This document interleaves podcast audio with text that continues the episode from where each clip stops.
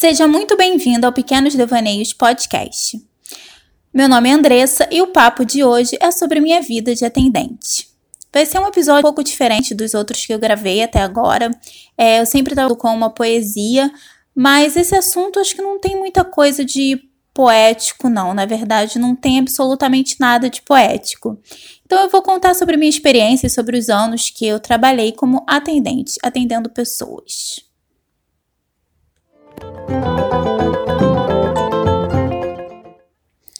Bom, o meu primeiro emprego, praticamente o meu primeiro emprego, porque na verdade eu comecei trabalhando como jovem aprendiz num site aí muito famoso, ganhava 230 reais para trabalhar para esse site gigantesco que eu não direi o nome, mas enfim, é, eu tinha apenas 18 anos, para mim aquilo ali era realização, eu poder começar numa empresa como aquela. E após um ano eu saí de lá e comecei a procurar outros empregos. E como eu ainda não tinha nenhuma formação, eu estava querendo começar a faculdade e eu precisava pagar a faculdade, não tenho papai e mamãe para me bancar. É, então eu procurei empregos em, que não pedisse muita experiência. E um deles, como a maioria das pessoas que começam a carreira, começam nessa área, né, era telemarketing ou então secretário. E eu fiz várias entrevistas para telemarketing. Nenhuma delas. Não, na verdade eu passava em algumas, mas a vaga era sempre cancelada. Eu acho que era um sinal assim do universo para eu não trabalhar com isso. As vagas eram sempre canceladas, então eu nunca conseguia. E continuei insistindo, insistindo, insistindo. Comecei a mandar currículo para secretária, recepcionista, secretária, recepcionista. E um belo dia me chamaram para trabalhar como secretária em um curso de inglês. E eu ganharia também uma bolsa para estudar nesse curso. Então eu pensei, poxa, eu vou ganhar um salário, mais uma bolsa para poder estudar inglês, bacana, vou lá. Sendo que é para atender pessoas também, né? É, eu ficava na secretaria desse curso atendendo os pais e os alunos. E além desse trabalho ser extremamente estressante, é, a chefe, a dona do curso, era uma senhorinha que parecia aquela chefe do Diabo Veste Prada, sabe? Branquinha de cabelo branco e um terror. Então eu, uma jovem de 18 anos, lá em praticamente seu primeiro emprego, é, tive um primeiro dia de trabalho terrível. Eu lembro disso assim muito, tem essas memórias ainda muito vivas, né? Até porque não faz tanto tempo assim. É, então foi, foi horrível para mim, eu me tremia toda para atender as pessoas. Eu tinha, sei lá, parecia que eu tinha, tava tendo crises de pânico às vezes. Eu tinha horror porque eram pessoas muito cara fechada, sabe? As pessoas não tinham paciência, tava vendo que eu tava começando, sabe aquilo? É, não tenho paciência para quem tá começando, era bem isso. E aí eu precisava atender, eu era caixa, atendente e telefonista. E eu atendendo as pessoas, recebendo o pagamento de. De, gente, me fugiu a palavra. De mensalidade. É, e telefone tocava e eu tendo atend que atender e tal. E uma pessoa ali do meu lado me treinando. E o pai com aquela cara de, ah, vai demorar muito. Qual o problema? Por que tá demorando tanto? Eu sou péssima com número, péssima com conta, e o cara não tinha mínima empatia. Depois eu ainda tive esse cara, ele era uma pedra assim no meu sapato, era um dos piores clientes daquele curso. Além de ser mal pagador, não pagava o curso direito. E nesse dia, tá? No meu primeiro dia, eu fui logo quem atender esse cara, me jogaram logo para ele.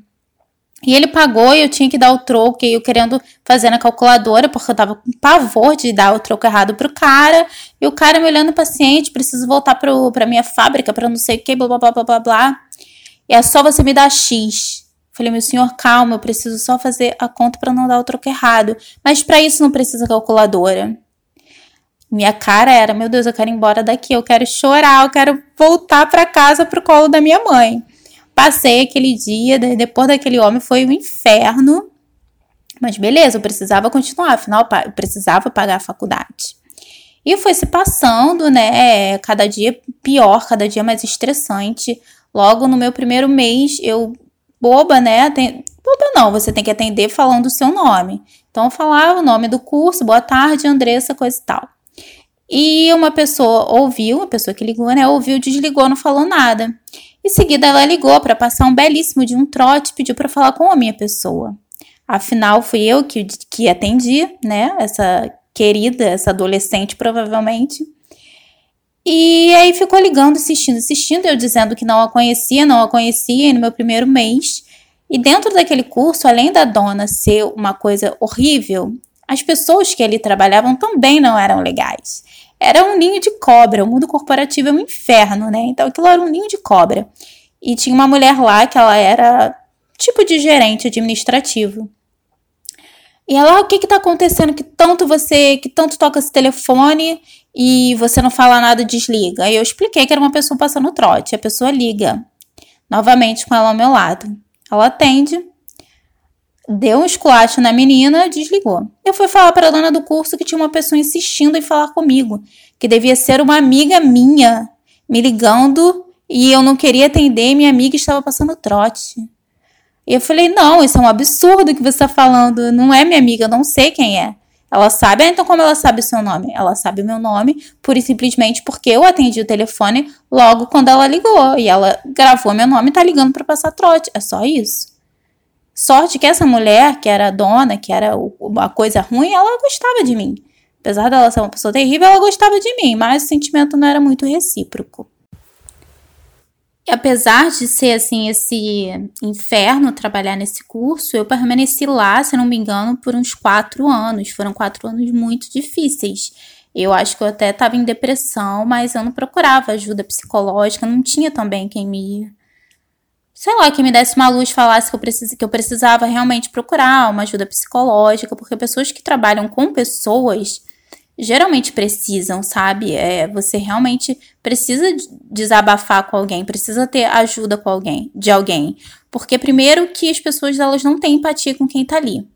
Às vezes você chega num lugar, é, você tá estressado, mas aquela pessoa que tá trabalhando ali, ela já tá também no momento, no ápice às vezes do estresse, e ela não tem que só lidar com, com, com os clientes. Ela precisa lidar com o chefe, com um monte de gente que está ali por trás também infernizando a cabeça.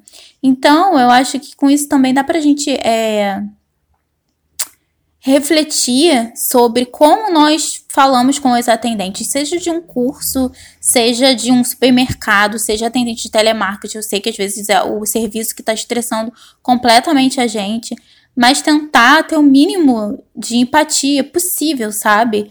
com essa pessoa que está ali atendendo. Apesar de ser de eu, de eu detestar aquilo, apesar de tudo, eu nunca tratei nenhum cliente mal. Todos os clientes eram bem, eram bem tratados. Eu podia ter ido para o banheiro chorar, porque isso acontecia direto. Era eu atendendo o telefone, tendo que, que receber mensalidade, e a dona do curso na salinha dela, que dava para ver a secretaria, ficava lá olhando para ver se eu estava indo bem, se estava atendendo as pessoas bem. E aí chegava um cara grosseiro, daquele tipo, chegava uma mãe grosseira, uma avó, é, falava com todo aquele ar pedante pra cima de mim e se achava superior, porque tem gente que se acha superior, só porque você tá num cargo de atendente, ela acha que você tem que praticamente lamber as botas dela, né? Como se você não fosse nada. As pessoas tratam muito assim. E era um curso no subúrbio, com pessoas que moram no subúrbio, ninguém ali era rico. Então, vamos ter também né, consciência de classe. Você não é melhor, mesmo que você fosse rico, do que a pessoa que está te atendendo. Não é mesmo. Mas muita gente agia dessa forma. E depois daquilo, muitas vezes eu ia pro banheiro daquela porcaria daquele curso, chorava, chorava, chorava. A minha sorte é que tinha uma pessoa que era a moça da limpeza, que ela era minha amiga ali dentro. Era, acho que a única amiga que eu tive dentro daquele curso. Ela já era bem mais velha que eu, mais velha do que minha mãe. Mas era a pessoa que me ouvia, era a pessoa que realmente era um um colo ali para mim. A gente se ajudava muito. Apesar da diferença de idade ser gigantesca, a gente vê em mundos completamente distintos, é, a gente se apoiava. A gente era amiga de verdade ali dentro. Era única. E também, como era um curso de inglês, tinham crianças ali que elas davam uma. às vezes alegravam o meu dia, sabe? Iam, me levavam chocolate, levavam flores para mim, levavam presente. Um belo dia, essas, essas crianças todas que me amavam, elas invadiram a secretaria, entraram na secretaria e não podia entrar ninguém, óbvio, para me abraçar. E essa senhora, ela ficava, quando ela não estava no curso, ela já devia ter uns 85 anos, mas todo dia ela estava lá, quase. Quando ela não estava, ela ficava da casinha dela olhando na câmera. Ela viu, ligou imediatamente. O que, que essas crianças estão fazendo aí? Não pode, minha filha, não pode tirar elas daí agora, como se fosse uns monstrinhos que iam destruir o curso dela. Eu falei, gente, pelo amor de Deus, vocês não podem ficar aqui com a tia. E tirava as crianças dali, mas era a única coisa é, que realmente era boa, sabe? Que criança é tão inocente, criança valoriza o seu trabalho. Valorizava eu estar ali dia, viam quando eu tava triste, tia, você tá bem hoje? Sabe? E tentavam me alegrar sempre, era muito bonitinho. E aí, voltando a falar dos clientes terríveis, esse cara que eu falei do meu primeiro dia de trabalho, um belo dia eu estava almoçando, meu horário de almoço, andando pelo bairro, e ele me parou no meio da rua, querendo me dar o cheque para pagar o curso dos filhos deles, que já estava atrasado há mais de um mês. Eu falei: não, não, eu tô no meu horário de almoço, eu não vou aceitar um pagamento no meio da rua, a gente está na rua. Eu estou almoçando, eu não estou no meu horário de trabalho, eu não estou trabalhando agora. Não, mas só que eu não tenho tempo, porque senão os juros vão aumentar. Eu falei: senhor, eu não posso fazer nada. Não vou aceitar no meio de, da rua o seu pagamento. E se eu perco o seu cheque, o que, que acontece? Você vai me acusar de que eu roubei? Não, nem pensar. Daqui a pouco o senhor vai lá no curso e paga. Aí esse bendito aparece lá para pagar após o meu horário de almoço. Os juros de lá era altíssimo, então sempre que a pessoa atrasava era um estresse. Ah, tá, tá quanto? Sei lá, o cara pagava 500 e ia para 2.500, coisa do tipo.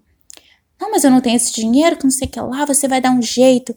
Você tem que dar um jeito para mim, diminuir isso, blá blá blá, como se eu fosse a responsável é, pelo sistema, pelo sistema que criaram de cobrar juros e pelo atraso dele. Sabe? Então, assim, gente, vamos ter empatia com o outro, de que se você atrasou, a culpa não é do cara que tá te atendendo para você xingar ele ou da menina que tá te atendendo, sabe? Não é.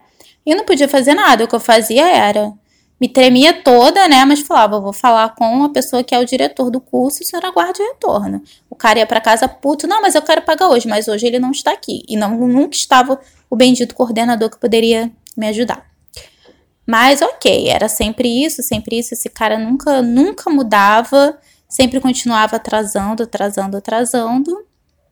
E foi assim, os filhos dele resolveram, né, depois de um tempo sair do curso, ainda bem, a gente se livrou desse troço que era esse cliente.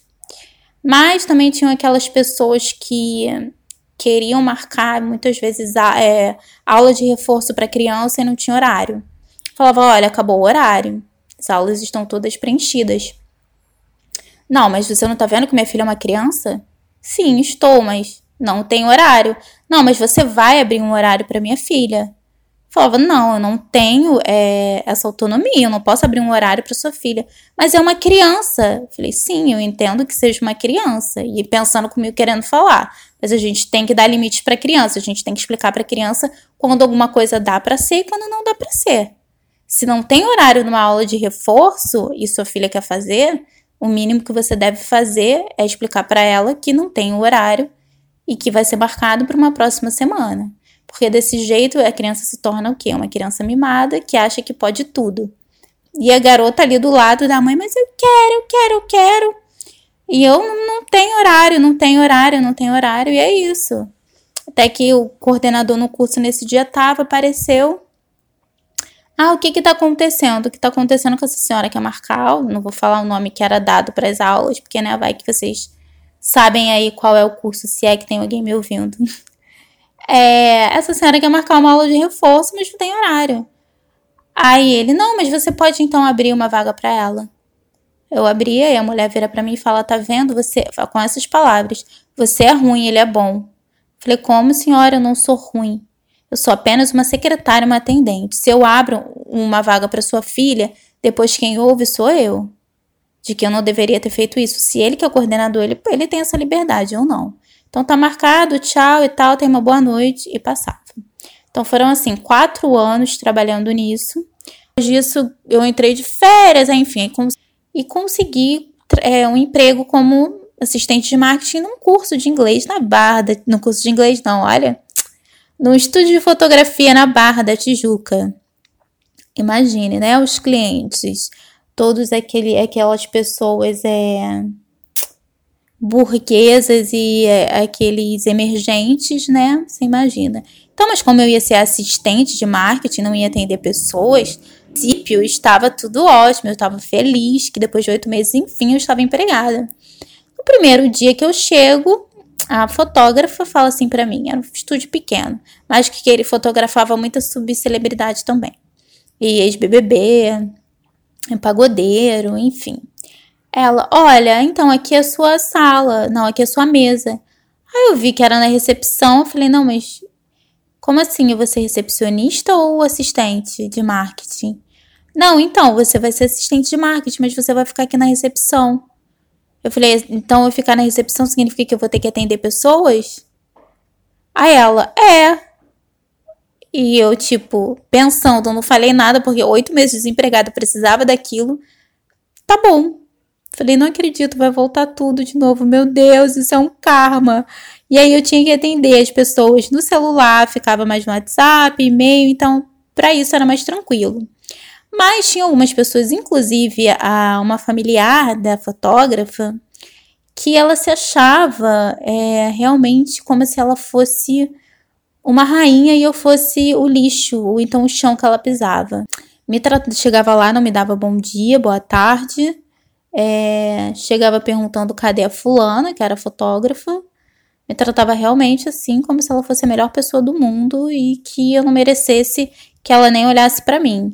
Então também a tratava da mesma forma, porque eu sou assim, se você quer ser tratada bem, você trate o outro bem, né? Porque eu estava ali naquela situação de recepcionista, que na verdade era marketing, é, era tudo no, em uma coisa só para ganhar um misério salário, que eu deveria ser tratada por ela daquela forma.